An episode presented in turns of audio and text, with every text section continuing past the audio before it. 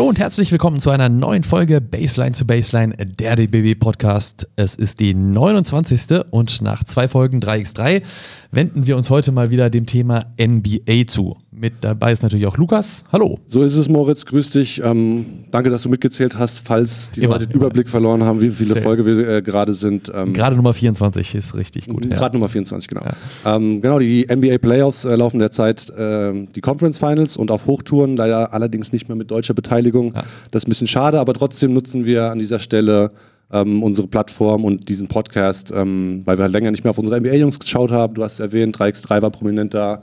Ähm, das wollen wir heute tun. Und äh, mit keinem geringeren als mit Ole Freaks, der als äh, Managing Editor bei Spox.com bzw. NBA.de tätig ist, gemeinsam mit Max Marbeiter den Korbjäger Podcast hostet, ähm, der auch unter die Buchautoren gegangen ist und 2019 das Nowitzki-Phänomen Dirk und die neue Generation veröffentlicht hat und hin und wieder bei The Zone als Kommentator bei den Livestreams vor dem Mikrofon sitzt. Mensch, Ole, äh, 12 Trillionen Aufgaben hört sich ungefähr so an. Äh, wahrscheinlich haben wir sogar noch was vergessen, könntest es ja gleich noch ergänzen. Äh, aber welche von denen macht dir am meisten Spaß? Ja, moin erstmal und vielen, vielen Dank für die Einladung. Äh, es ist, also eigentlich finde ich es tatsächlich ganz cool, da die Kombination zu haben. Also, dass man irgendwie, mein Einstieg war natürlich das Schreiben, aber mittlerweile habe ich vor allem auch das, das Podcasten irgendwie sehr, äh, sehr ins Herz geschlossen sozusagen. Also die Mischung macht es so ein bisschen, würde ich sagen. Vorneweg, bevor wir einsteigen, ähm, wie steht es um deinen Biorhythmus, Ole? Ähm, ist der außer Rand und Band zurzeit oder ähm, bist du auch während der Regular Season so oft live nachts dabei, dass du, dass du ganz easy klarkommst? Äh, nee, es ist schon, also in den Playoffs deutlich mehr. Also vor allem so bei mir teilt sich normalerweise zwischen zwischen Tagschicht und Nachtschicht ein und momentan ist es aber so, wenn ich eine Tagschicht habe, dann stehe ich halt trotzdem früher auf, um mir zumindest die etwas etwas zusammengestauchte Version der, der Live-Spiele aus der Nacht halt noch anzugucken. Und dadurch kommt jetzt gerade Schlaf schon ein bisschen kurz. Heute Nacht habe ich jetzt tatsächlich auch gearbeitet. Und das Problem ist jetzt natürlich auch aktuell, wo es dann Sommer ist und ich halt auch im, im Norden wohne, dass es sehr schnell und sehr früh dann wieder komplett hell ist und abends mhm. relativ spät auch erst dunkel wird und so. Deswegen, wenn man so die Schlafphasen komplett in der hellen Zeit eigentlich hat, ist es so ein bisschen glaube ich, nicht ganz so perfekt für den Rhythmus, aber zieht man durch. Ist das heißt, ab nächst, in der nächsten Saison dann äh, Broadcasten aus Island, dann hast du das mit den Helligkeiten auch entweder ganz hell oder halt ganz dunkel. Ja, oder, oder tatsächlich eines Tages einfach auswandern nach Australien. Da, äh, ah, ja, das ist am besten. Ja, da, sind, da sind die Spiele nämlich immer mittags. Das ja. ist dann irgendwie auch wiederum einigermaßen entspannt. Ja. Aber mal gucken, ob das irgendjemand für mich finanziert. Also. Guckst du denn wirklich auch alle an? Nicht, also ich meine, in den Playoffs sehe ich tatsächlich fast jedes Spiel. Ich sehe nicht ähm, alle in voller Länge. Bin immer ganz froh, dass es beim, beim League Pass ja auch das, also wenn man das im, im Premium-Feature hat, dass man so diese All-Possessions All hat, wo sie halt genau. halt die, die, die Auszeiten und die Freiwürfe teilweise rausfiltern, so dass man das relativ schnell gucken kann. Da muss man dann zwar noch ein bisschen fokussierter drauf gucken, weil ja. es halt keine, keine unzähligen Replays und Diskussionen gibt, aber so kann man sich halt zumindest ein Bild machen. Das das versuche ich schon bei allen Spielen. Ja, also ich, ich nutze die Funktion tatsächlich auch ganz gerne, weil, weil ich einfach die Zeit nicht finde, um alle Spiele komplett in voller Länge zu schauen. Aber ähm, manchmal, ich glaube, es ist ein Algorithmus tatsächlich, der das macht, oder? Also es ist ja kein Praktikant, der davor sitzt und das schneidet, weil teilweise gibt es irgendwie, Markus Smart geht zum Layup, Layup hoch und Cut irgendwie Freiwürfe, so und du weißt nicht, was passiert ist. Ja, also ich bin mir nicht ganz sicher. Ich glaube, manchmal sind es eigentlich schon Leute, die das machen, aber es ist nicht immer gleich sauber und es ist auch vor allem nicht immer ja. der gleiche Schlüssel, weil manchmal Manchmal hat man das Gefühl, es sind eigentlich fast gar keine Freiwürfe zu sehen. In anderen Spielen hat man dann relativ viele drin.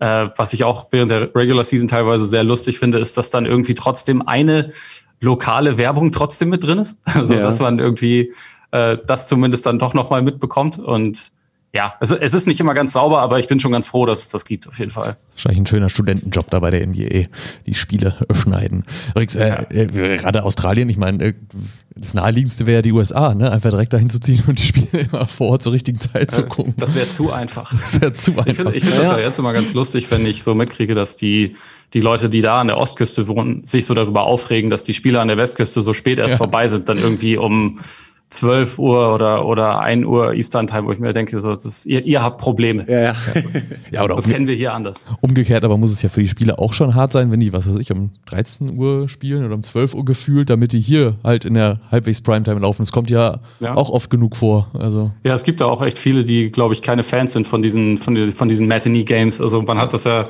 glaube, mittlerweile ist es ein bisschen besser geworden, aber eine Zeit lang hatte ich den Eindruck, dass eigentlich auch in fast jedem Sonntagsspiel so mindestens ein Team im ersten Viertel überhaupt nicht da war ja. und so noch fast verkatert wirkte und dann irgendwie mit der Zeit wurde es so ein bisschen besser. Aber so, der, dass der Start ins Spiel eigentlich fast immer schwierig war. Deswegen. Ja. Ja, kommen wir zum Sport. Und äh, in diesem sportlichen Saisonfinale wird das sicherlich nicht mehr vorkommen, dass wir hier äh, in der Primetime oder um 18 Uhr sonntagsabends das Spiel sehen werden, weil die da alle Primetime in den USA gesetzt werden. Saisonfinale von der NBA ist jetzt schon relativ weit fortgeschritten. Was ist ganz knallhart gefragt die größte Überraschung für dich bisher in dieser laufenden NBA-Saison?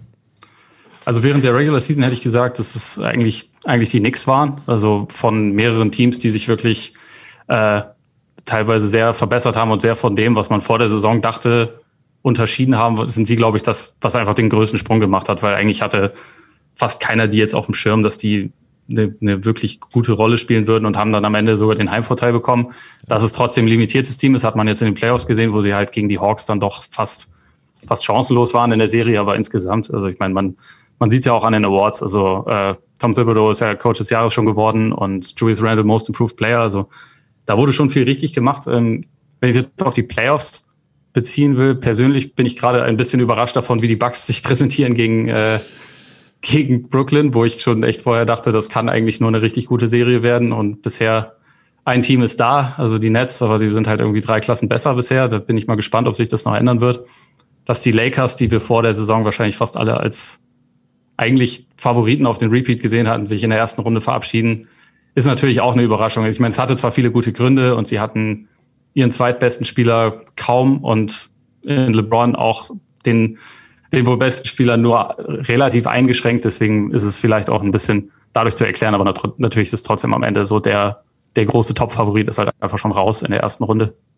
Ja, also du hast das eigentlich schon gesagt. Ich habe auch, auch die Lakers äh, vor der Saison irgendwie äh, als, als Finalisten und auf jeden Fall wahrscheinlich auch als am Ende auf dem Thron gesehen, weil ich einfach gelernt habe in den letzten Jahren, ähm, ich gebe keine Prognosen gegen LeBron James ab, so solange der auf dem Parkett steht, äh, ja. sollte man davor ähm, sich da zurückhalten. Ähm, jetzt ist es ja so, ähm, dass die Lakers Nummer 1 aus, ausgeschieden sind. Wie siehst du es? Ist jetzt das Feld ganz offen oder ist jetzt Brooklyn das Team to beat und eigentlich halt übernimmt diese absolute Ab äh, Favoritenrolle? Ich glaube, von dem, was man bisher gesehen hat, muss man schon sagen, dass die, dass die Nets eigentlich der Favorit sein müssen, weil sie vor allem jetzt auch ohne, ohne James Harden in den letzten beiden Spielen schon offensiv absolut überragend aussehen. Ich muss aber auch sagen, dass Milwaukee hat ihnen schon sehr in die Karten gespielt. Äh, sie hatten in Boston in der ersten Runde keinen guten Gegner. Also die Celtics haben ja auch äh, sowieso keine gute Saison gespielt und dann kurz vor Ende der Saison auch noch ihren zweitbesten Spieler verloren und Kemba Walker war auch nicht gut drauf. Also letztendlich haben sie da Jason Tatum als Gegner gehabt. Und der war zwar gut, aber der alleine schlägt natürlich nicht Brooklyn. Und Milwaukee präsentiert sich bisher nicht gut. Ich glaube, um es kurz zu machen, Brooklyn sollte schon favorisiert sein, aber es ist jetzt, ich sehe da noch keinen Spaziergang. Also Philly potenziell ist ein Team, was ihnen halt wegen, wegen Embiid, glaube ich, gefährlich werden kann. Im Westen sehe ich eigentlich, also die Nuggets so ein bisschen mit Einschränkungen, weil da halt einfach mit Jamal Murray ein extrem wichtiger Spieler fehlt. Aber alle drei anderen Teams sind schon auch sehr gut. Und also gerade Phoenix halte ich auch für sehr ausbalanciert. Bei den Clippers bin ich gespannt, ob diese Serie gegen die Mavs jetzt vielleicht so ein bisschen eine Blockade gelöst hat, weil vom Talent her ist das ja auch ein super Team. Ähm, von daher, ich glaube, es wird kein Spaziergang, aber Stand jetzt, wenn ich auf ein Team setzen müsste, wäre es schon, schon Brooklyn.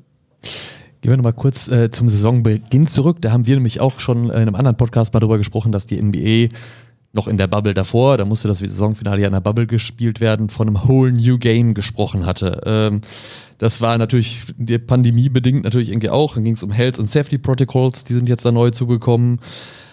Und ja, es war erstmal ein gänzlich neues Spiel, weil die Zuschauer gefehlt haben, jetzt auch bis vor kurzem. Ja, sind sie ja zum Glück wieder drin in den Hallen. Äh, hast du trotzdem gesehen, dass es irgendwie das Spiel sich dadurch verändert hat? Und meinst du, das sind Auswirkungen, die auch in den, in den kommenden Jahren äh, noch weiter bestehen werden, jetzt unabhängig von Zuschauern? Also hat sich was geändert? Ist es ein neues Spiel geworden? Ich bin mir nicht so ganz sicher, weil, also ich finde, was in der Regular Season sehr auffällig ist und was aber sich teilweise auch schon über die letzten Jahre so ein bisschen angedeutet hat, dass die besten Teams immer weniger darauf achten, was in der Regular Season passiert und mhm. die dadurch so ein bisschen entwertet wird. Also man sieht es ja jetzt in den Playoffs, welche Teams halt einen Gang höher schalten können und welche nicht. Und äh, wie viele Stars auch Spiele verpasst haben. Das war natürlich diesen, diesen Protocols teilweise auch geschuldet, aber es ist auch meiner Meinung nach schon eine Entwicklung der, der Jahre davor gewesen, dass irgendwie sich bei den Spielern so ein bisschen mehr die Erkenntnis durchgesetzt hat.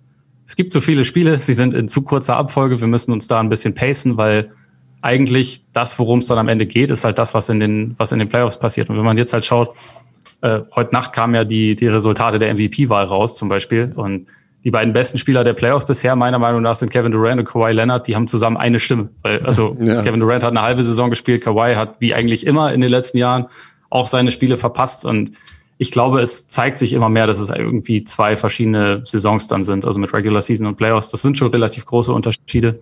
Ansonsten, was ich glaube, was ein bisschen einmalig war, letztes Jahr halt vielleicht auch in, in der Bubble war, dass da durch diese leeren Hallen irgendwie so eine etwas andere Raumwahrnehmung teilweise da war und dadurch halt sehr viele Teams sehr und auch Spieler sehr über ihrem normalen Niveau eigentlich Würfe getroffen haben. Ja. Da bin ich halt gespannt, ob sich das jetzt über einen längeren Zeitraum auch bestätigen kann. Ich finde aber gerade die Playoffs, die machen jetzt halt dadurch wieder viel mehr Spaß, dass halt die Fans wieder zurück sind. Und dadurch sieht es halt mhm. für mich wieder mehr wie der Basketball aus, den ich eigentlich aus den, aus den Jahren davor kannte. Ja. Ist ja so dieses Thema Load Management, was du jetzt gerade so angesprochen hast, was ja. dann kommen wird. Aber glaubst du, es kann auch einen Einfluss haben darauf, dass dann vielleicht doch auch die Regular Season irgendwann verkürzt wird? Äh, dass sie auch, äh, ich meine, es war ja dieses Jahr auch ein Fall, also sie ist ja verkürzt worden, dass sich das auch weiter durchziehen wird, weil man einfach sieht, das ist zu viel. Ich glaube, es wird ein paar Reformen geben des Spielplans. Also es gab ja dieses Jahr mit dem Play-In-Turnier zum Beispiel auch schon was, was jetzt letztes Jahr wurde es erstmals ausprobiert mit einem Play-In-Spiel. Jetzt wurde ein richtiges Turnier draus. Äh, es gibt es gibt ähm, im Ligabüro ja Überlegungen, ob man daraus dann irgendwie auch noch so ein Mid-Season-Turnier machen soll, was dann irgendwie analog zu einem Fußballpokalwettbewerb hier ist, mhm. was ich jetzt irgendwie, das bräuchte ich jetzt persönlich nicht. Ist halt so ein bisschen die Frage, wie man das dann entlohnt, ob es dann nur um Geld geht oder um irgendwelche Playoff-Seedings, Vorteile, irgend sowas in der Art. Aber das sind Überlegungen. Grundsätzlich, ich habe das Gefühl, dass halt lange die NBA so gedacht hat, nee, wir brauchen diese historische Vergleichbarkeit, deswegen 82 Spiele, so haben wir es immer gemacht, also machen wir es auch so weiter. Und ja. dass man sich davon langsam so ein bisschen entfernt, weil sie natürlich auch irgendwie realisieren, die einzelnen Spiele während der Regular Season sind halt teilweise einfach nicht so viel wert. Also die, die ähm, Einschaltquoten sind da ja auch nicht unbedingt immer gegeben. Und das ist ja eigentlich das, was ihnen am wichtigsten ist. Und wenn man das zum Beispiel also NFL natürlich ein ganz anderer Sport, aber dass dort mit Abstand die meisten Leute zuschauen und es halt 16 oder 17 Spiele ja, pro genau. Saison sind, ja. das hat halt dadurch einfach einen ganz anderen Stellenwert. Da kannst du auch nicht dann sagen, so mein Superstar ist ein bisschen müde, der hat gestern auch gespielt, also lasse ich den heute grundsätzlich nicht spielen, weil die einzelnen Spieler einfach eine viel größere Bedeutung haben. Und ich kann mir schon vorstellen, dass man, also man wird jetzt sicherlich nicht irgendwie auf äh, 16 Spiele gehen, also das natürlich ja, nicht, aber äh, dass man vielleicht irgendwann sagt, vielleicht sind wir auch damit irgendwie besser beraten, dass man vielleicht 66 Spiele oder sowas hat, plus noch irgendwie ein Turnier und dann kann man die Sachen vielleicht ein bisschen besser promoten, weil sie einzeln einen etwas größeren Stellenwert haben als jetzt ja. als jetzt ein Spiel 7 von 82. Könnte dann auch Hoffnungen für die Nationalmannschaft machen, rund um den Globus verteilt, dass vielleicht ein paar Spieler mal zwischendurch auch freier sind, weil sie nicht so viele Spiele da haben oder weniger belastet sind. Ja, also grundsätzlich, dass man da vielleicht irgendwann wenigstens anfängt, ein bisschen kooperativer miteinander zu sprechen, so was, was ja. so diese, diese Kalender angeht. Das wäre natürlich irgendwie wünschenswert. Das, das ja. weiß ich nicht, inwieweit das, ja. äh, das schon passiert. Aber so wie es momentan ist, ist es natürlich echt eine komplizierte Situation. Lass uns äh, über die deutschen Spieler sprechen. Die sind ja mittlerweile leider alle aus dem Turnier ausgeschieden. Jetzt äh, auch am Wochenende die letzten mit äh, Dennis oder kurz vorm Wochenende das war nicht unbedingt zu erwarten, so vor der Saison. Ne? Also man, äh, gerade bei Dennis vor allen Dingen hat man gedacht, das geht bis ins Finale durch mit den Lakers und äh, aber auch ja, Maxi mit, mit Dallas Mavericks hätten auch durchaus ein bisschen weiterkommen können. Äh, also gut. während der Clippers-Serie dachte, dachte man schon, ey, auf einmal ist für die Mavericks alles möglich, so, genau, wenn man ja. sich den Playoff-Baum auch angeschaut hat. Ja, ja. Gut, und wäre Daniel in Boston geblieben vor der Saison, dann wäre es vielleicht auch nochmal, hätte man auch mehr gedacht. Jetzt in Chicago war es dann klar, dass es nichts wird mit einem Playhouse weit vorne, aber ja, ähm, wie siehst du das? Ich, ja, es war grundsätzlich, glaube ich, ein echt, echt aufregendes und kompliziertes Jahr. Also es gab ja mehrere, mehrere Trades. Also du hast ja das mit, äh, mit Daniel Teil schon angesprochen, auch mit, mit Moritz Wagner, der da ja sogar kurzzeitig mit involviert war, der dann entlassen wurde, dann nochmal seinen äh, einen Platz in, in Orlando gefunden hat. Auch äh, Isaiah Hartenstein ist ja nicht bei dem Team geblieben, wo er zu Beginn der Saison war. Und also insgesamt war es echt ja, eine komplizierte Saison. Auch bei, bei Maxi, der ja, der ja ausgefallen ist mit, ähm, also der ja, glaube ich, auch äh, sich mit Corona infiziert hatte und jetzt auch ja. in den Playoffs nicht bei, nicht bei 100 Prozent war, weil er halt irgendwie Schmerzen an der Achillessehne hatte. Ähm, es war, glaube ich, einfach insgesamt ein sehr, sehr, sehr, sehr schwieriges Jahr. Also ja grundsätzlich in der NBA, also mit, diesen, mit diesem äh, Covid-Thema, das hat man ja ganz häufig, aber es hat auch gerade die deutschen Spieler relativ, relativ äh, stark getroffen, hatte ich den Eindruck. Und auch bei, bei äh, Dennis Schröder, der kurz vor Ende der Regular Season ja auch dann seinen Ausfall hatte und dann irgendwie sich da so ein bisschen, bisschen missverständlich geäußert hat, wie das, also was jetzt eigentlich genau das Problem war bei ihm, der dann aber jedenfalls in den Playoffs ja absolut nicht auf seinem normalen Niveau äh, performt hat und auch, glaube ich, ziemlich enttäuscht hat dann im Endeffekt äh, bei den Lakers. Das ist ja auch nochmal, was halt zu einem sehr blöden Zeitpunkt dann irgendwie nochmal noch mal hinzukam. Wenn wir jetzt auf die individuellen Saisons unserer, unserer NBA-Jungs blicken, du hast gesagt, es gab viele, also es ist eine, eine, komplexe Geschichte, so eine turbulente Saison gewesen für, für viele dieser Spieler, vielleicht für, für alle sogar. Ähm, wir haben uns ein kleines Spielchen ausgedacht, ähm, tatsächlich. Und zwar wollen wir ähm, Awards vergeben. Es sind die, Vorsicht, das ist ein ganz kreativer Name, DBB NBA Awards 2021. Da hat Lukas äh, präsentiert von Ole Freaks. Drei Stunden dran äh, gearbeitet an dem Titel. Ja, genau. ähm, genau, da wollen wir uns, also für die deutschen Spieler natürlich, das ist unser, unser, äh, unser Pool sozusagen an Spielern, ähm, die für diese Awards äh, eligible sind. Ähm, deutsches so. Wort fällt mir mal wieder nicht ein. Ähm, genau, einerseits wollen wir uns da an den, an den traditionellen Awards halten, also wir küren den MVP, den Most Improved Player, den Defensive Player of the Year haben uns aber auch noch ein paar weitere ähm, eigene Kategorien überlegt und zwar den, äh, das ist ein Zungenbrecher, Best Specialist, also der Spieler, der in einem Aspekt seines Skillsets besonders herausragt. Ähm, den Smartest Player wollen wir küren.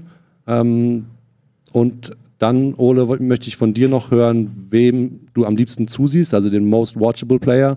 Und abschließend, damit wir auch einen äh, Award mehr als Spieler haben, äh, küren wir noch den Next Most Improved Player, also wer das Potenzial hat, sich künftig ähm, am meisten zu verbessern oder sich künftig zu verbessern. Ja, das ist äh, eine ganz schöne Packung jetzt auf jeden Fall. Lass uns mit dem MVP anfangen, Ole. Ähm, wer, ist dein, wer ist dein DBB NBA MVP 2021? Ich finde es sehr kompliziert, weil wenn, wenn, äh, ich glaube, wenn, wenn Dice die ganze Saison in Boston verbracht ja. hätte, dann hätte ich unter Umständen ihn genannt. Ähm, du Homer. natürlich, natürlich. Nee, also ich finde auch einfach, dass er gerade gerade defensiv da eine wichtige Rolle gespielt hat und dass man sein Fehlen dann sehr bemerkt hat. Und mhm. äh, also das wird da wahrscheinlich durchklingen. Ich finde bei keinem der, der deutschen Jungs in dieser Saison, dass es so wirklich eine einwandfreie, richtig gute Saison ohne irgendwelche Einschränkungen gegeben hätte. Ähm, ich würde, glaube ich, dann aber, also äh, Dennis Schröder sagen, auch wenn ich finde, er hat er hat gut begonnen bei den Lakers. Es sah gerade gerade so zur äh, Anfangszeit, als halt auch die Lakers insgesamt ja noch fit und gesund waren und er halt irgendwie so seine seine Rolle zwar noch am Finden war, aber das irgendwie gut funktioniert hat und er vor allem auch mit, mit LeBron irgendwie gut harmoniert hat, da sah das alles sehr gut aus. Es war dann ein bisschen enttäuschend, dass er es halt, also die Offense ein bisschen weniger am Laufen halten konnte, als die Lakers ihre, ihre Ausfälle hatten. Also äh, sie waren dann defensiv zwar immer noch ein gutes Team, aber offensiv dann wirklich über Wochen äh, ziemlich schlecht unterwegs. Da hätte ich persönlich mir von ihm noch ein bisschen mehr erhofft, aber insgesamt glaube ich trotzdem, dass er dann derjenige ist, den man, den man hier nennen sollte. Ja, also ich, ich denke eigentlich auch, denn ähm, hat auch wahrscheinlich auch einfach, füllt er die größte Rolle für sein Team aus ja. ähm, im Vergleich zu den restlichen Spielern. Und man muss auch sagen, dass die Lakers auch genau so einen Spieler ähm, noch gebraucht haben. Sie haben ihn ja nicht umsonst, nicht umsonst für ihn getradet und ähm, da ja auch große Stücke auf ihn gesetzt. Und ähm, auch wenn jetzt für die Lakers insgesamt die Saison nicht so lief, wie sie, wie sie sich das vorgestellt hatten, ähm, hat er, glaube ich, äh, schon auch gezeigt, dass er wichtig sein kann für das Team.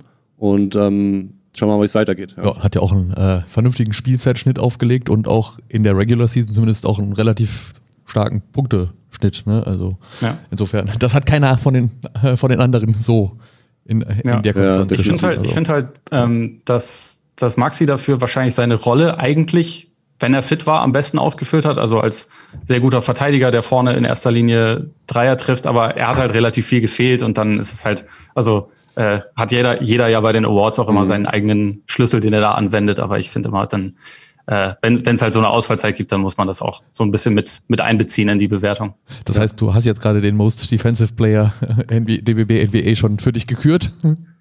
Sozusagen, ja. Also ich meine, es ist, es ist ja letztendlich, glaube ich, äh, sehr, also Thais und Kleber sind da sehr nah beieinander, finde ich. Mhm. Ähm, sind beide sehr, sehr gute Verteidiger, beide auch welche, die so im Teamverbund sehr gut, äh, gut sind. Aber ich glaube, Kleber ist vielleicht mit seiner mit so, seiner Rolle normalerweise bei den Mavs noch ein kleines bisschen wichtiger. Es sei jetzt in den Playoffs, wie gesagt, war, war keine leichte Serie gegen die Clippers, also auch ja. gerade dieses Privatduell mit Kawhi Leonard, wo die meisten Leute nicht besonders gut aussehen und wo jetzt auch äh, äh, Kleber, glaube ich, vor allem auch dadurch, dass er ein bisschen eingeschränkt war, größere Probleme hatte. Aber insgesamt sehe ich ihn auch knapp vor Thais noch als den, den vielseitigsten Verteidiger und damit auch den besten Verteidiger an.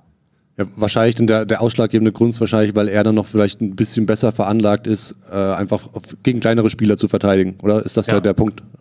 Ja, also beide können das und ähm, also ich finde, Thais ist dafür wahrscheinlich der etwas, etwas bessere Ringbeschützer. Ja, aber also beide zeichnen sich ja total dadurch aus, dass sie halt da wirklich vielseitig einsetzbar sind und auch in, in verschiedenen äh, Teamkonzepten funktionieren. Ich glaube, bei, bei Thais war gerade zu Beginn der Saison ein bisschen komplizierter Faktor, dass er äh, häufig mit einem anderen Big Man noch drauf stand, was in den mhm. letzten Jahren halt seltener der Fall war. Und halt gerade mhm. mit, mit Tristan Thompson hat es nicht ganz so ideal funktioniert, aber wenn er dann eigentlich der einzelne Big Man war, dann hat es sogar bei den Celtics, wo er sonst in der Saison nicht so viel so gut funktioniert hat, das, das ging dann eigentlich ganz gut.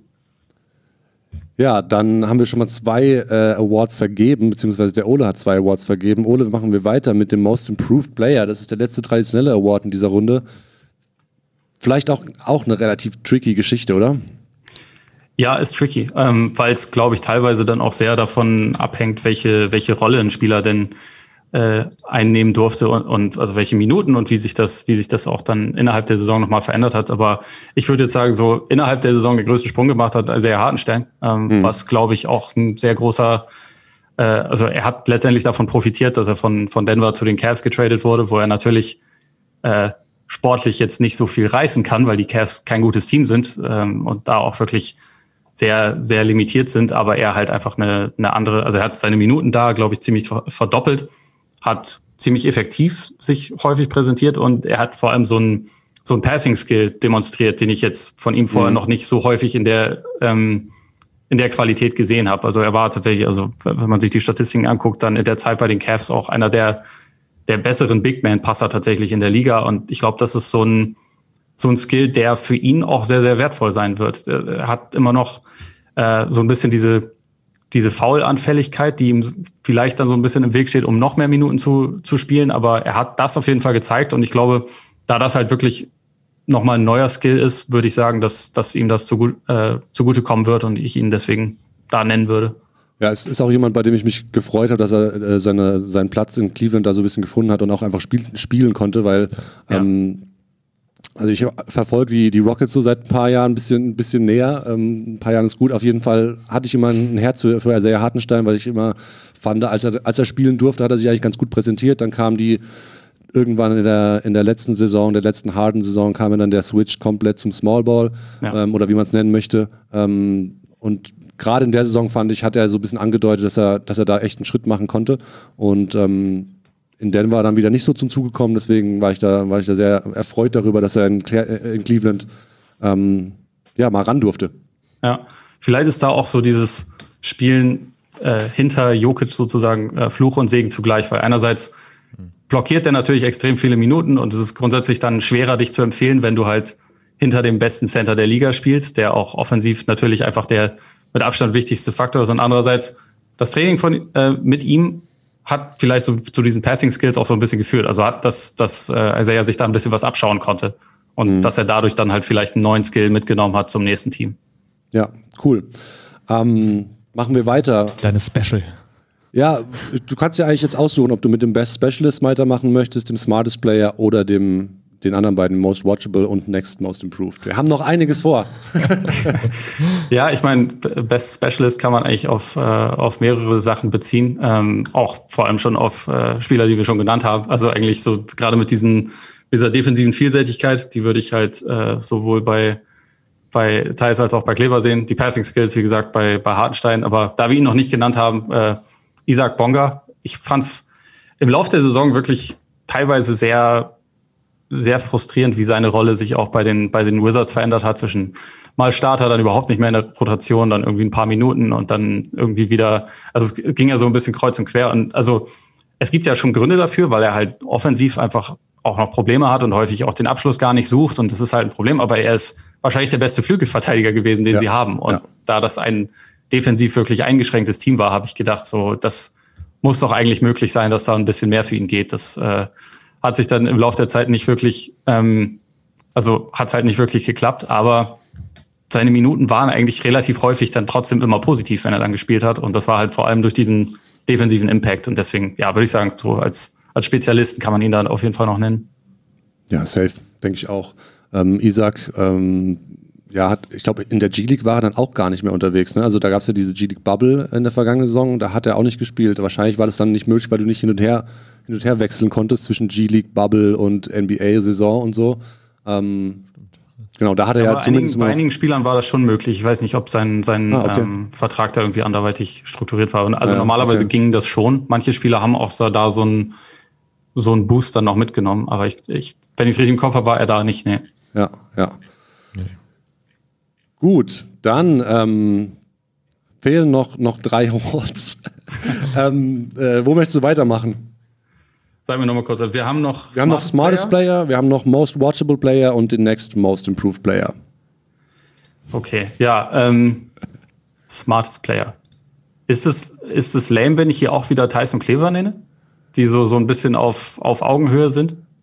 Nein. Nein, natürlich nicht. Du, du hast die, die absolute Freiheit zu wählen, äh, wen du möchtest und die Awards zu verteilen, wie du möchtest. Natürlich, klar. Wenn hinterher böse E-Mails kommen, dann leiten wir die an dich weiter. Ja, also. ja das, das, das, äh, das ist okay. Das, das können wir so machen.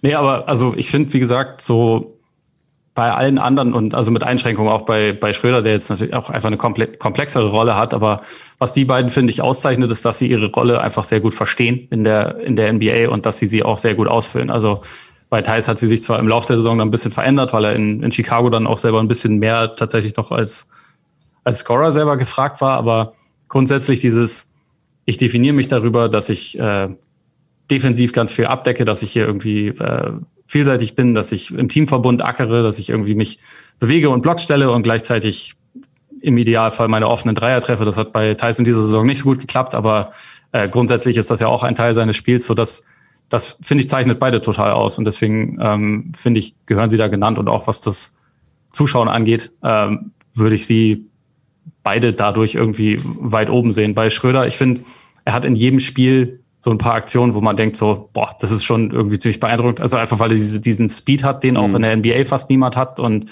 wenn er sich irgendwie dazu entscheidet, dann, dann geht er durch. Aber ja, insgesamt gab es für mich in dieser Saison es überwogen so ein bisschen die Kritikpunkte. Deswegen, deswegen hätte ich ihn jetzt hier nicht, nicht ganz oben, was das angeht. Weil ich einfach finde, manchmal hat er sich zu sehr dazu entschieden, dann so einen eher bisschen faulen Pull-up Pull-up-Wurf zu nehmen, was halt nicht unbedingt seine, seine Stärke ist. Und ich fand ihn letzte Saison in OKC ein bisschen klarer in seinen Aktionen, glaube ich, als in dieser Saison. Mhm. Da hast du jetzt quasi, hast du jetzt quasi zwei Fliegen mit einer Klappe geschlagen. Ähm, ja. smartest, smartest Player auf jeden Fall Olaf Rex hier am Mikrofon. Ähm, machen wir weiter mit dem äh, Next Most Improved Player, der letzte Award. Also quasi der Spieler, von dem du glaubst, dass er, ähm, dass er sehr gute Chancen hat oder die besten Chancen hat, sich, sich künftig noch, noch sein Potenzial auszuschöpfen und sich zu verbessern. Ich würde Hartenstein tatsächlich nehmen. Also ich glaube, es hängt jetzt natürlich ein bisschen davon ab, wie die, wie die Cavs auch ihren Sommer angehen. Also mhm. sie haben natürlich auch für äh, für Jared Allen getradet, den sie bezahlen werden. Also das soll der, der Center der Zukunft bei ihnen, glaube ich, sein. Aber dahinter und vielleicht auch daneben sehe ich schon auch die Möglichkeiten, dass, dass Hartenstein sich da halt eine größere Rolle erspielen kann mit der Zeit und dass er dann in der nächsten Saison, ich glaube auch jetzt, wo sich das, das Spiel in der NBA vielleicht ein kleines bisschen für ihn verlangsamt hat, dass er da in der Lage sein wird, wirklich nochmal einen etwas größeren Schritt zu machen und sich dann im Vergleich zu dieser Saison und auch der davor, also in Houston, wie du schon angesprochen hast, wo es einfach kompliziert war, ähm, mhm. sich halt die Chance haben wird, mehr festzuspielen. Ja, ich, ja. Ich denke, in, in Cleveland, du hast Jared Allen auf der, auf der 5, der quasi, ähm, wurde er schon verlängert. Auf jeden Fall haben sie für ihn getradet. Wahrscheinlich statten sie ihn mit einem, ihn mit einem guten Vertrag aus und, ja. und bauen langfristig auf ihn, wenn es nicht schon geschehen ist. Dann ist auf der 5 noch Ante Sisic. Ist er noch da? Ich glaube, ich glaub, er ist noch, ich, ich bin mir gerade ehrlich gesagt nicht, nicht sicher, gut. ob er noch da ist. Ja, aber das, das, das zeigt ja schon, das zeigt ja schon, dass einfach nach, nach Ellen eigentlich ein Platz frei ist, so, ne? den ja. Harten schnell ausfüllen könnte. Für Hörer, die sonst noch nicht so oft dabei äh, sind, hier ist, äh, die nicht so NBA-affin sind, ist das jetzt hier gerade schon liebster Nerd-Talk. Zwei Namen, die, die sagen mir auch schon nichts mehr. Ich meine, aber unabhängig davon ist äh, ja die Frage, ob jetzt Isaiah oder auch alle anderen überhaupt noch da sind, wo sie ähm, gerade waren letzte Saison, ja. weil äh, wir haben äh, fünf Free Agents, fast alle, die äh, im Sommer jetzt da sind. Äh, Schröder, Theis, Wagner, Bonga äh, und Hartenstein.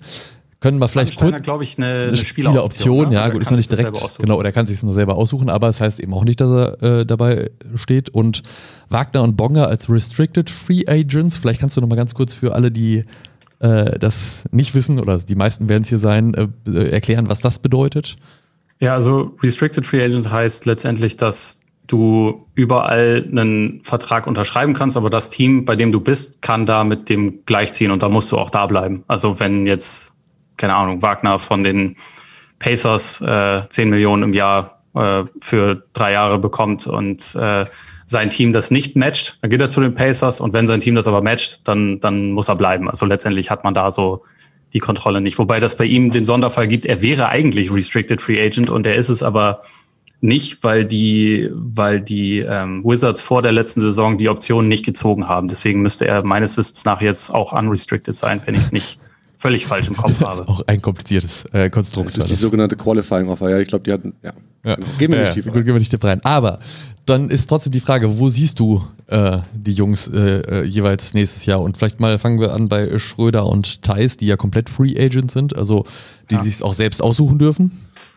Ja, Schröder ist sicherlich der komplizierteste Fall, weil ähm, wir haben es ja vorhin schon gesagt, die, die Lakers wollten ihn unbedingt. Sie haben für ihn getradet. Äh, sie haben dafür auch relativ, also sie haben es während der letzten Saison schon versucht. Im Sommer hat es dann, hat's dann tatsächlich geklappt. Da haben sie ihn bekommen und sie wollten ihn also dieses dynamische Element neben LeBron und Davis halt unbedingt haben. Sie haben ihm während der Saison mehrere neue Verträge angeboten. Also unter anderem, ich glaube, das höchste war vier Jahre 84 Millionen oder sowas in der Richtung. Und er hat das aber abgelehnt und hat gesagt, nö, bin letztendlich mehr, weil er in einer starken Verhandlungsposition ist. Die, mhm. die Ausgangslage bei den Lakers ist nämlich so, dass sie über der, über der Grenze bereits sind für Gehälter, was die kommende Saison angeht. Und das heißt, sie können zwar mit eigenen Free Agents für eine exorbitant hohe Summe verlängern, weil sie die Bird Rights haben. Für andere Teams aber nicht, also für andere Spieler aber nicht. Das heißt, für Spieler, die sie nicht haben, können sie nicht so viel Geld ausgeben. Das heißt, sie können ihn, sie müssen ihn zwar nicht behalten, aber sie können ihn dann relativ schwer gleichwertig ersetzen. Und deswegen ist er in einer sehr guten Verhandlungsposition. Die Sache ist jetzt aber natürlich die, dass man gleichzeitig denken kann, es hat jetzt aber sportlich nicht so gut funktioniert, wie sie das sich gedacht haben. Und es gab schon während der Saison tatsächlich auch einen Trade-Versuch, also wo sie ihn nach Toronto geschickt hätten für Kyle Lowry. Und das ist letztendlich daran gescheitert, dass sie Taylor Norton Tucker nicht abgeben wollten.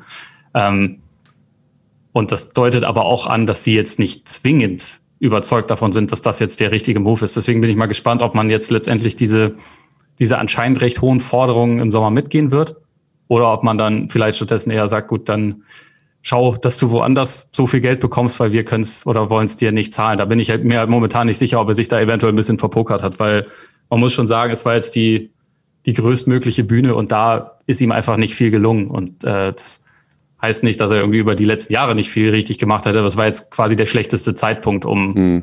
äh, so zu spielen, wie er, wie er jetzt gegen, gegen Phoenix gespielt hat. Deswegen, das ist, glaube ich, ziemlich offen. Und ich glaube, so viel Geld, wie er während der Saison ausgeschlagen hat, wird er jetzt nicht bekommen. Also weder von den Lakers noch von sonst irgendeinem Team. Das ist natürlich immer so dieses, dieses Vertragsjahr-Ding, ne? dass du, dass dann im Sommer darauf geschaut wird oder in der Offseason darauf geschaut wird, wie hast du, so what have you done for me lately, so was hast du ja. in der letzten Saison für mich getan oder dass ich dir jetzt Geld äh, unterbreiten soll. Ähm, aber ich finde, bei Schröder muss man auch so ein bisschen, also würde ich sagen, tendieren oder argumentieren, man muss auch den, Body of Work, also die ganze, die ganze Arbeit, die er in den letzten Jahren in, seine, in, in sein Spiel gesteckt hat, sehen und auch sehen, dass er, dass er sich auch da wirklich verbessert hat. Also ich, ich glaube, in OKC hat er, hat er so gut getroffen von draußen wie, wie noch nie in seiner Karriere. Ja. Und ähm, wie gesagt, das Jahr war für alle schwierig. Da ist überall irgendwie ein Asterisk, äh, also ein, ein, Sternchen mit dran. Ähm, das schadet natürlich dann vielleicht seiner Verhandlungsposition, aber die Lakers haben im Endeffekt haben sie auch eigentlich keine Wahl, ne? Weil wenn, wenn sie ihn ziehen lassen, haben sie das Geld nicht. Wie du sagtest, sind über der Gehaltsobergrenze und, und dann wird es halt schon, schon schwierig, an, nach Alternativen auszuschalten, die, die ähnlich gut sind. Ja, umgekehrt, ja, ist deswegen, er für einige also, Teams auch, ja. umgekehrt ist er für einige Teams dann noch interessant. Ne? Also klar, war es jetzt irgendwann ein Loch, aber im Prinzip hat er ja das Potenzial und das hat er auch schon gezeigt, auch ein ziemlich guter Spieler da zu sein. Also. Und es gibt auch ein paar Teams, die durchaus irgendwie Bedarf auf der Eins haben. Deswegen, also er, er wird sicherlich natürlich wo unterkommen. Ich glaube, also du hast es ja mit dem Contract hier gesagt, das wäre, wenn das, was er letztes Jahr in OKC gemacht hatte, wenn das sein Contract hier gewesen mhm. wäre, dann wäre jetzt, das wäre die perfekte Situation, um jetzt ja. zu wechseln, weil es einfach das, also auch mit Abstand beste Jahr seiner Karriere war, gerade was die Effizienz angeht. Ist ja auch äh, Zweiter bei der Wahl zum Six Man of the Year geworden, wenn ich es richtig im Kopf habe. Ja, und, ja. und da hat er wirklich total überzeugt. Ich glaube, die wahrscheinlichste Lösung ist, es wird irgendwie eine Einigung mit den Lakers geben. Und ich kann mir mhm. aber auch vorstellen, dass dann im Laufe der Saison er vielleicht getradet wird, sobald die Restriktionen da geliftet sind. Also je nachdem, wie sich das dann nächstes Jahr darstellt. Aber da sie halt diese, diese vertragliche Situation haben, kann mhm. ich mir vorstellen, dass sie halt nicht riskieren wollen, jemanden einfach ohne Gegenwert dann zu verlieren. Ja, das, das ist halt der, der, der Business-Aspekt, ne? Da, da, genau. da, kannst du, kannst du nicht, nichts machen. Tatsächlich sind ja als Spieler so ein bisschen die, die Hände gebunden, nicht nur so ein bisschen, es ist einfach so. Ja. Ähm, wo wir beim nächsten äh, kommenden Free Agent wären, äh, nämlich in Chicago, was einerseits, es ist ein idealer Übergang eigentlich, weil die Chicago braucht eigentlich jemand auf der 1, Thais ist auch Free Agent und er wurde getradet. Ähm, ja, was, was passiert mit Daniel? Sehen wir vielleicht, sehen wir vielleicht sogar ein, ein Duo von Dennis und Daniel in Chicago mit Chris Fleming, dem ehemaligen Bundestrainer auf der Coach und äh, noch äh, einem Physiotherapeuten, genau, der auch, ich, ich glaube, ja, er, er, arbeitet zumindest ja. da für die Bulls immer genau. wieder, kommt aus München, glaube ich, genau. Ja. ja. Wäre, wäre spannend. Also ich könnte es mir tatsächlich schon vorstellen. Also ich glaube, Thais ist jemand, der mit seinen mit seinen Fähigkeiten und gerade auch seiner defensiven Vielseitigkeit eigentlich für, für ganz, ganz viele Teams interessant ist. Das ist dann immer so ein bisschen die Frage, wo ist äh, letztendlich Geld übrig? Ne? Also, weil alle Leute schauen in der Free, Free Agency halt erstmal, was machen die besten Spieler, also zumindest die Teams, die jetzt irgendwie Cap Space haben und dann, dann wird halt erst so auf die, sag ich mal, die guten Rollenspieler geschaut. Und ich, ich glaube, es kommt halt so ein bisschen drauf an, wo, wo dann Geld übrig ist. Tatsächlich ja, also das Team, was ihn hat gehen lassen, könnte ihn ja wunderbar gebrauchen. Ne? Also Boston mhm. hat ja zum Beispiel auch eine Lücke auf, auf Big Man. Die haben Robert Williams, aber sie haben auch noch Tristan Thompson, mit dem sie aber in dieser Saison überhaupt nicht zufrieden waren. Und ob man da, also im Nachhinein würde man das ja wahrscheinlich gerne rückgängig machen und sagen, wir, wir schicken Thompson nach Chicago äh, und nicht und nicht Thais.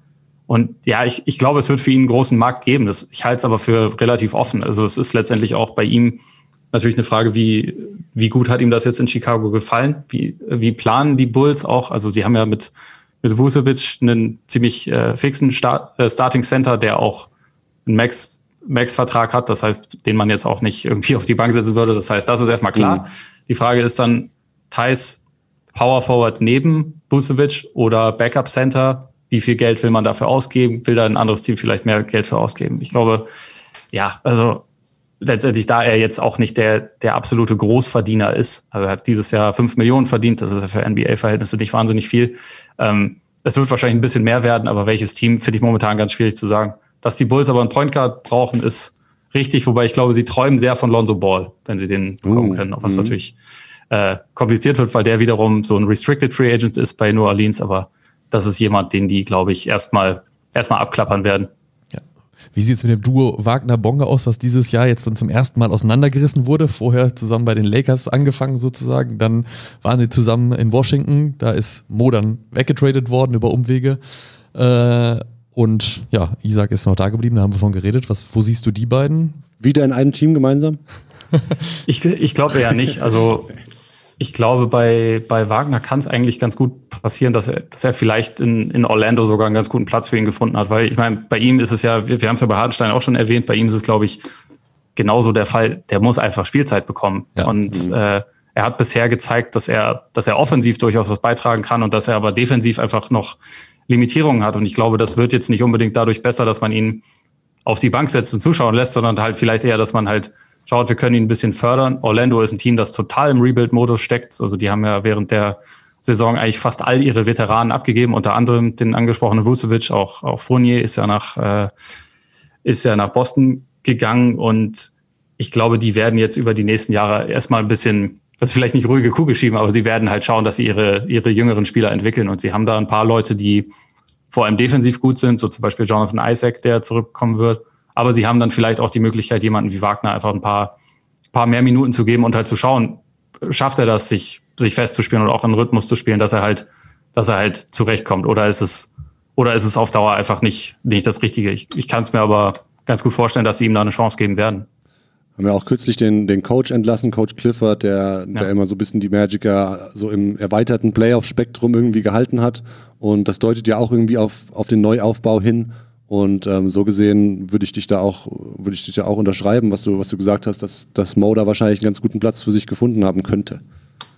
Ja.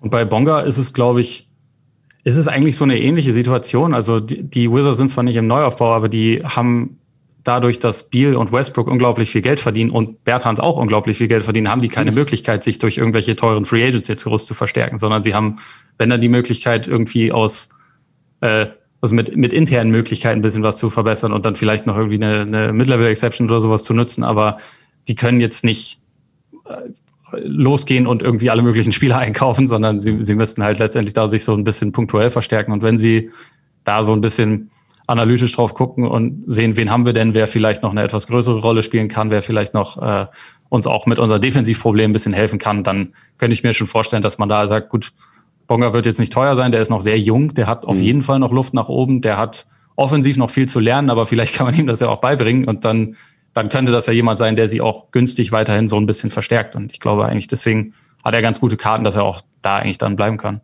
Wenn du dir jetzt ein Best-Case-Szenario für einen der Spieler, der deutschen Nationalspieler in der NBA aussuchen kannst, einen, einen besten Fit aus deiner, aus deiner Sicht, ähm, welcher wäre das?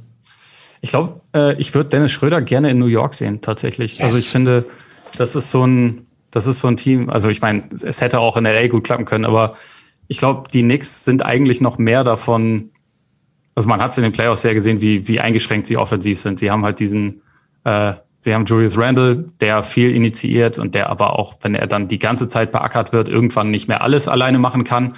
Sie haben auf den Guard-Positionen irgendwie einen Derrick Rose, der von der Bank kommt, halt sehr sehr, sehr viel Druck ausüben kann, aber es fehlt ihnen eigentlich noch jemand. Sie haben halt fast die ganze Saison über Alfred Payton auf der Eins starten lassen, der offensiv einfach nicht gut ist. Und da halt, glaube ich, jemanden wie Schröder reinzubringen, der halt offensiv wirklich einen Boost hat, der auch Tempo reinbringen kann ins Spiel, der zum Korb kommt. Äh, ich glaube, das könnte ihnen ganz gut zu Gesicht stehen. Und das ist auch ein Team, was, was defensiv sehr stark ist, also was ihnen dann da, glaube ich, in der Hinsicht auch, also da würde er ganz gut reinpassen. Also dann vielleicht als, als Point of Attack Defender, der auch irgendwie in diesem Teamkonzept dann ganz gut funktionieren kann. Ich glaube, ich glaube, das wäre eigentlich ein ganz guter Fit für ihn. Das heißt, äh, um das mal kurz zusammenzufassen, diese Free Agent Nummer, du gibst allen Jungs eigentlich eine positive Prognose und äh, keiner, der sich äh, von dem Abenteuer NBA verabschieden muss aus deiner Sicht. Überwiegend ja. Also bei, bei Wagner bin ich am ehesten so, dass ich denke, vielleicht ist es auch für ihn irgendwann ein Punkt erreicht, wo er denkt, diese Spielpraxis, die kriege ich vielleicht erstmal in Europa ja. und dann kann man irgendwann auch immer noch mal wieder rübergehen. Das, also ich, ich weiß nicht, wie er da selber denkt. Ich glaube, er hat auf jeden Fall die Möglichkeit, einen Platz zu finden. Die Frage ist halt einfach, wie viel Spielzeit ihm geboten wird und was selber seine, seine ähm, Prioritäten sind. Also ob das ist unbedingt NBA und dann schaue ich weiter oder Spielzeit erstmal und dann gucke ich, wo die ist. Da, äh, das ist ja ist letztendlich, glaube ich, noch seine Entscheidung. Aber bei allen anderen würde ich momentan eigentlich denken, da gibt es jetzt keinen Grund, irgendwie dieses also da mit einem Wechsel zu rechnen. Es wäre natürlich eine, es wäre natürlich sehr schade, wenn, wenn Wagner ausgerechnet diesem Sommer oder in, für, die, für die künftige Saison diese Entscheidung treffen würde und sagt, er möchte die Spielzeit. Also ich, ich glaube es persönlich tatsächlich nicht. Ich glaube, er hat, er hat noch einen Platz äh, in der NBA ja. auf jeden Fall und, und äh, glaube, so weit ist es noch nicht. Ähm, es wäre aber auch ultra schade, weil ich glaube, Franz Wagner, sein, sein kleiner Bruder, ganz gute Chancen hat, im Sommer äh, in der Draft gezogen zu werden. Ähm, hat ja in Michigan äh, die letzten Jahre gespielt, auch wie sein Bruder Moritz. Ähm, ist da einen ähnlichen Weg gegangen. Ähm, für ihn hat es äh, in, äh, im, in der March Madness nicht ganz gereicht für, für, für das Finals Game wie bei, wie bei Mo. Ähm, oder Final Four. Jetzt habt ihr mich auf dem falschen Dampfer. Aber auf jeden Fall, äh, genau, der ganz große Wurf ist ihm dann nicht gelungen. Jetzt äh, wagt er den Sprung in die NBA. Ähm, wie schätzt du seine Chancen ein, tatsächlich gedraftet zu werden und, und dann auch eine Rolle zu spielen? Also ich glaube, seine Chancen sind sehr gut. Ich weiß nicht, ob er, ob er zwingend ein Lottery-Pick sein wird. Die, die ähm, Prognose gab es zwischenzeitlich mal. Ich glaube, das war vielleicht auch so ein bisschen dem Mid-Season NCAA-Hype so ein kleines bisschen geschuldet. Also da, da ist es ja dann manchmal, dass einzelne Spiele auch wirklich sehr schnell einen sehr großen Einfluss darauf haben, wie die Leute gerankt werden. Ich glaube. Kannst du ganz kurz erklären, zum Beispiel, meine Mutter hört sich den Podcast auch mal an, die wird nicht wissen, was ein Lottery-Pick ist. Ah, okay, ja. Das sind die, das sind die ersten 14 Picks. Also okay. einfach, das sind die, Grüße an ähm, Moritz Mutter übrigens ja. an dieser Stelle. Ja, Grüße.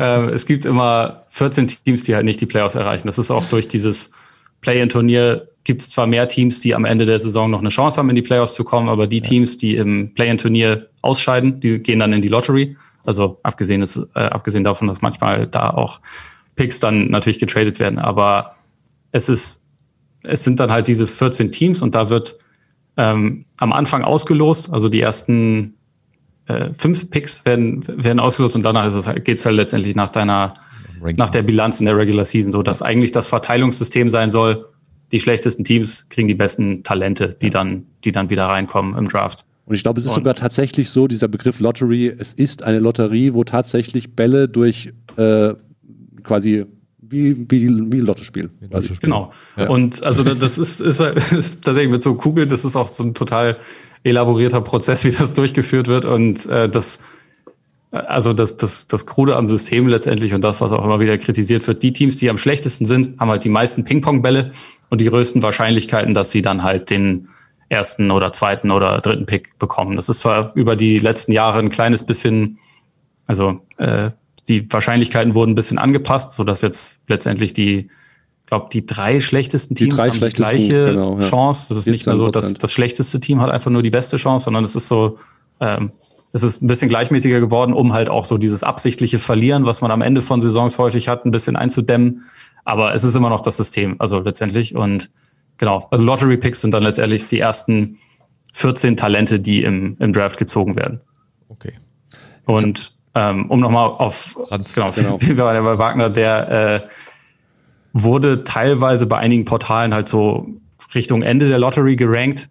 Ich glaube, dass er wahrscheinlich eher so, vielleicht so rund um Pick 15 bis 25, irgendwas in der Richtung sein wird. Also eigentlich ziemlich sicher in der ersten Runde, weil ich glaube, er hat am College gezeigt, dass er ziemlich vielseitiges Skillset hat, dass er vor allem auch auf dem Flügel gut verteidigen kann. Und das ist halt was, was momentan sehr gerne gesehen ist. Also Spieler, die auf dem Flügel einerseits Dreier treffen können und andererseits halt defensiv kompetent sind, ihren Mann stehen können und halt auch gegen, gegen unterschiedliche ähm, Positionen irgendwie ganz gut bestehen können.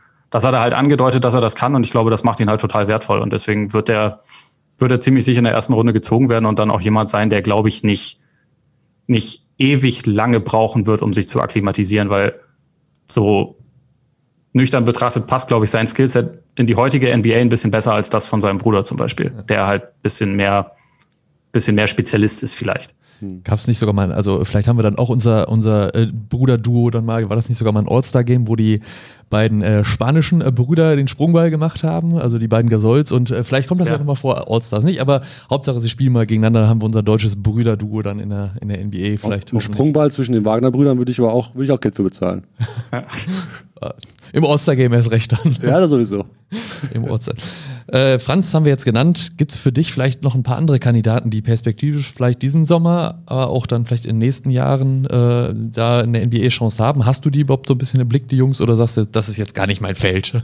da frag es lieber. Ist, also ich, ich versuche schon ein bisschen im Auge zu behalten, aber momentan ist es tatsächlich so, dass ich, also wir haben ja vorhin über den, den Biorhythmus auch schon gesprochen. Ich ja. bin momentan sehr so in diesem, in diesem Playoff-Modus und deswegen äh, bin ich da momentan tatsächlich nicht so tief drin. Also es gibt natürlich so ein paar Namen, die man im Auge behalten muss, die sich auch angemeldet haben. Beispielsweise Justus Hollatz von, von den Hamburg Towers, der angeblich, das ist jetzt äh, Insider-Information quasi von, von äh, seiner Agentur, zumindest von einem Team darum gebot, äh, gebeten wurde, sich anzumelden, ah, wo man dann noch mal natürlich mal schauen muss, wie viel bedeutet das dann letztendlich. Aber manchmal gibt es das ja tatsächlich, dass Spieler, die man gar nicht so zwingend auf dem Schirm hatte, dass die ein Team beeindrucken und dieses eine Team macht denen vielleicht sogar ein Versprechen und dann passt das. Also bei Bonga war es ja damals tatsächlich so, dass er äh, etwas überraschend halt drin geblieben ist, seinen Namen nicht wieder zurückgezogen hat, weil die Lakers ihm versprochen hatten, dass sie ihn draften und sie haben es dann auch gemacht. Ja. Ich weiß nicht, ob das vielleicht ja auch hier so eine Situation ist. Es gibt ja noch die Möglichkeit, den Namen auch wieder zurückzuziehen. Ja. Breaking ähm, News, hier Premiere bei uns im Podcast, dass jemand News gebrochen hat. Nice. Ah, nee, die, sind, die sind nicht. Die Kleiner sind Scoop oder was? Das äh, Achso, okay. hatten wir, hatten wir glaube ich, vor, vor, vor einer Weile auch schon mal auf, auf Spox berichtet. Also ah. Ähm, Hat Lukas noch nicht gelesen. Schande. Ist okay. ähm, nee, und sonst, also auch Oscar also, da Silva cool ist ein Name, der, der vielleicht irgendwie eine, ja. eine Chance haben wird. Aber also wie gesagt, so ähm, da muss ich mich in nächster Zeit dann, wenn die, wenn die Saison rum ist, auch noch mal ein bisschen, bisschen tiefer wieder mit beschäftigen. Ja, auch der Draft ist ja auch ein bisschen später im Jahr, also als normalerweise, wie es ja immer so ja. schön heißt. Ne? Das, also ist noch ein bisschen Zeit dafür. Genau, genau das heißt 29. Juli ist es, glaube ich, dieses Jahr, ne? Genau, das heißt, zur Draftnacht kommen wir, kommen wir wieder zusammen, wir bleiben alle wach. Bis dahin hast du dich informiert, Ole, und dann gehen wir live. Geschlafen, sicherlich. Ja, ja. Genau. Ja, super. Dann, äh, Ole, erstmal vielen Dank dir. Sehr Äh, dass du die Zeit genommen hast, dass du uns mit deiner Expertise ähm, schlauer gemacht hast, unsere Hörer hoffentlich auch. Ähm, das hat mir sehr Spaß gemacht. Ich glaube, ich hoffe, ja. dir auch. Und ähm, eine letzte Frage noch. Ähm, wenn ich es richtig verstanden habe, bist du ein Hamburger Jung. Sehen wir dich in zwei Wochen, äh, beziehungsweise nächste Woche schon beim Supercup wieder. Ich glaube, du warst letztes Mal auch da. Ähm, Geht ja nicht so gut, dürfen ja keine Zuschauer rein. Ja, aber Medienmenschen sind zugelassen. Medienmenschen, stimmt, also, ja, stimmt. Hast ja. du dich angemeldet? Habe ich tatsächlich noch nicht. Nee, Ach, ist, guck, dann, äh, das war jetzt mein Denkfehler, dann hol das mal nach. ich werde es ich werd's gegebenenfalls tun, ja. Ich glaube, Akkreditierung läuft noch bis, bis morgen, hatte mein Kollege ja. mir, glaube ich, gerade gesagt. Also muss es schnell sein. Ja ja, läuft. Dann äh, lege ich mich gleich noch mal kurz schlafen und dann, dann mache ich das. Sehr gut, alles klar. Ole, dann wollen wir dich gar nicht um deinen Schlaf weiterhin bringen. Äh, vielen Dank. Ähm, Sehr gern. Super. Unsere nächste Folge gibt es äh, in zwei Wochen und dann steckt unsere Herren-Nationalmannschaft äh, schon voll in der Vorbereitung auf das Olympia-Qualifikationsturnier, was dann Ende Juni, Anfang Juli in Split stattfinden wird. Da wird es natürlich auch äh, exklusive Einblicke von uns aus der Bubble geben, weil es wird wieder eine Bubble sein. Bis jetzt ist der Plan so und es, gibt auch keine Infos. Wir wurden schon öfters gefragt zu Tickets und Zuschauern. Also ich denke jetzt, je näher das rückt, desto klarer ist das, dass das eben auch so sein wird. Aber wir werden auch vor Ort wieder natürlich einen Spieler ans Mikrofon holen, beziehungsweise vorher schon in der Vorbereitung, denn die findet mich auch noch statt. Genau, der eben angesprochene Supercup in Hamburg, ähm, der Basketball Supercup, wo leider natürlich auch ja, wie gesagt, keine Zuschauer zugelassen sein werden. Aber alle Spiele live und kostenlos könnt ihr verfolgen bei Magenta Sport auf allen Magenta Sport Plattformen. Ähm, vom 18. bis 20. Juni ähm, gibt es da Spiele ähm, zwischen Deutschland und Italien und Tschechien und Tunesien. Und am 24. Juni ebenfalls ähm, live aus Heidelberg ähm, die genauen Übertragungszeiten. Die erfahrt ihr noch auf der DBB-Homepage auf magentasport.de. Am 24. Juni das letzte Testspiel vor der Olympia-Quali gegen den Senegal. Wenn es euch gefallen hat, wie immer, lasst gerne ein Like da, abonniert uns auf euren Lieblings-Podcast-Plattformen äh, und kommentiert fleißig auf allen Kanälen. Wir freuen uns immer über eure Rückmeldungen. Wie gesagt, in zwei Wochen sind wir wieder für euch da. Bis dahin, bleibt gesund. Bis bald. Tschö. Tschüss. Ciao.